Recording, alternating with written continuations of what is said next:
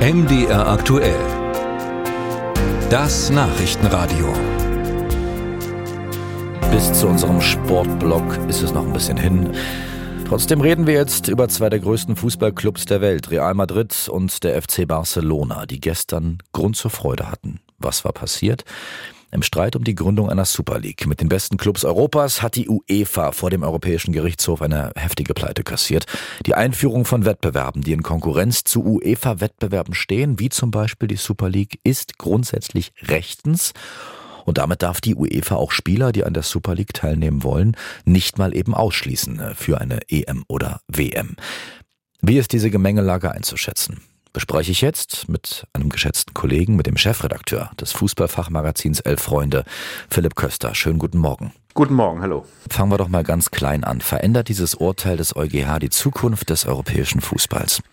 Vielleicht jetzt nicht konkret, es wird jetzt nicht in den nächsten zehn Tagen die Super League gegründet und alle großen Vereine wandern ab, aber klar ist schon, dass tektonische Verwerfungen bevorstehen. Ähm, denn klar ist, der große Fußball, der Spitzenfußball in Europa ist immer dem großen Geld gefolgt. Und wenn jetzt große Geldgeber aus dem Ausland, aus Saudi-Arabien, aus Übersee kommen und sagen, wir geben euch unfassbar viel Geld, dann wette ich, dass der Widerstand des FC Bayern, von Borussia Dortmund, Manchester United und anderen recht bald in sich zusammenfällt. Das sagst du. Äh, wir haben es eingangs äh, gehört. Äh, FC Barcelona freut sich auf jeden Fall über eine mögliche Super League. Real Madrid ebenso. Das sind die beiden letzten Befürworter stand jetzt. Und erstmal müssen wir ja festhalten, dass eine Liga mit zwei Teams nicht besonders reizvoll ist.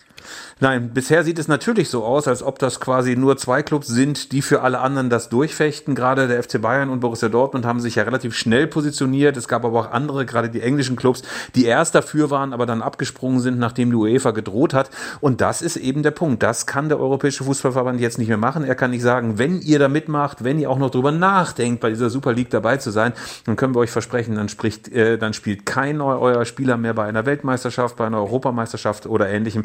Also diese Druckmittel, die sind durch dieses Urteils weggefallen. Klar ist aber auch, das verschiebt sich jetzt alles. Die richtigen Folgen wird man wahrscheinlich erst in ein paar Jahren begutachten können. Aber Sie glauben, der FC Bayern, die Engländer, die Franzosen, äh, die werden alle einknicken nach und nach. Wir sehen das momentan ja schon beim Golf, was passiert, wenn sehr, sehr viel Geld im Spiel ist. Äh, da hat sich zunächst die ganz traditionelle Tour dagegen gewehrt, dass es eine Art Konkurrenzserie gibt. Ähm, dort ist es jetzt aber so, dass beide Serien miteinander verschmolzen worden sind und man in irgendeiner Weise kooperiert.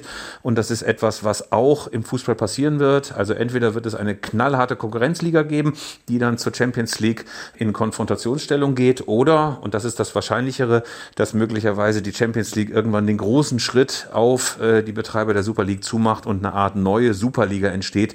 Das wird dann aber kein Turnier mehr sein, wie wir es jetzt haben, sondern eher eine geschlossene Liga der Superreichen. Und wahrscheinlich muss sich jeder normale Fan einfach fragen, was hat das mit uns zu tun? Betrifft mich das persönlich mhm. mit meinem Lieblingsverein? Aber klar ist eben auch, da wird es schon ganz, ganz große Veränderungen geben. Und alle Clubs, äh, würden Sie sagen, die keine Lust auf diese Super League haben, verzichten automatisch auf sehr, sehr viel Geld? Klar ist, wer sich eine Position leistet, die erstmal Abwehr ist, die sagt, damit wollen wir nichts zu tun haben und wir sind mit unseren traditionellen Wettbewerben sehr zufrieden, die werden erstmal das Nachsehen haben. Es gibt bereits Geldgeber im Hintergrund, die das Ganze finanzieren, die sagen, kämpft das jetzt mal für uns durch. Es gibt große Fonds, äh, große Investoren, die sagen, das ist jetzt das Ding der Zukunft. Wir können aus dem Fußball noch mehr Geld rauspressen, als wir es bisher gemacht haben, wenn wir das Ganze global aufziehen. Insofern ist das jetzt quasi äh, der erste Schritt dahin, dass sich der europäische Fußball Fußball verändert, dass jetzt äh, vor jedem großen Fußballabend die Champions League-Hymne ertönt, das wird demnächst Vergangenheit sein. Sie sind Fußballromantiker. Ich würde mich auch als ein solcher bezeichnen. Wenn jetzt äh, die Bayern, wenn Borussia Dortmund aus der Bundesliga ausscheiden würden in äh, naher oder meinetwegen auch etwas fernerer Zukunft, oder wenn wir andere Ligen nehmen, England ohne Manchester United, ohne Liverpool und so weiter, was passiert dann mit den Ligen? Die Ligen werden möglicherweise erst einmal geschwächt aussehen, weil natürlich die größten Clubs abhauen. Ich glaube aber, dass es ganz am Ende nicht das ist, was die allermeisten Leute beim Fußball suchen. Sie suchen echte Gefühle, sie suchen großen Wettbewerb und großen Sport. Ich glaube, dass man den auch ohne diese Vereine führen kann. Und ich glaube, jede, jede, jede Mannschaft, die das macht, die diesen Schritt rauswagt aus bestehenden Systemen, insbesondere aus den nationalen Ligen, die wird es am Ende bereuen. Äh, und dafür stehen natürlich auch all die Leute, die ins Stadion gehen, die die Eintrittspreise bezahlen, die das Bier und die Bratwurst finanzieren. Das sind die Anhänger in den Stadien. Auf die kommt es am Ende doch mehr an, als die meisten Clubs glauben.